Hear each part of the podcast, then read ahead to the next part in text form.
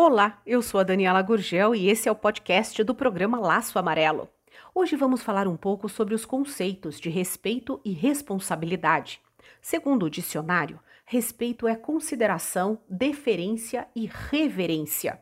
Também é o sentimento que leva alguém a tratar as outras pessoas com grande atenção e consideração.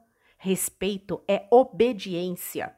Já uma pessoa é responsável quando ela desempenha suas obrigações e assume as consequências.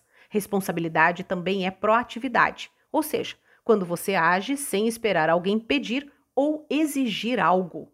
Vamos exemplificar isso no trânsito. Se você para para alguém atravessar na faixa sem ter semáforo, você está tendo respeito pelo pedestre. Se você, além de parar, avisa outros motoristas que tem alguém atravessando, você está sendo responsável por aquele que quer atravessar. Por isso, no trânsito, respeito e responsabilidade caminham juntas e necessita de prática. Programa Laço Amarelo.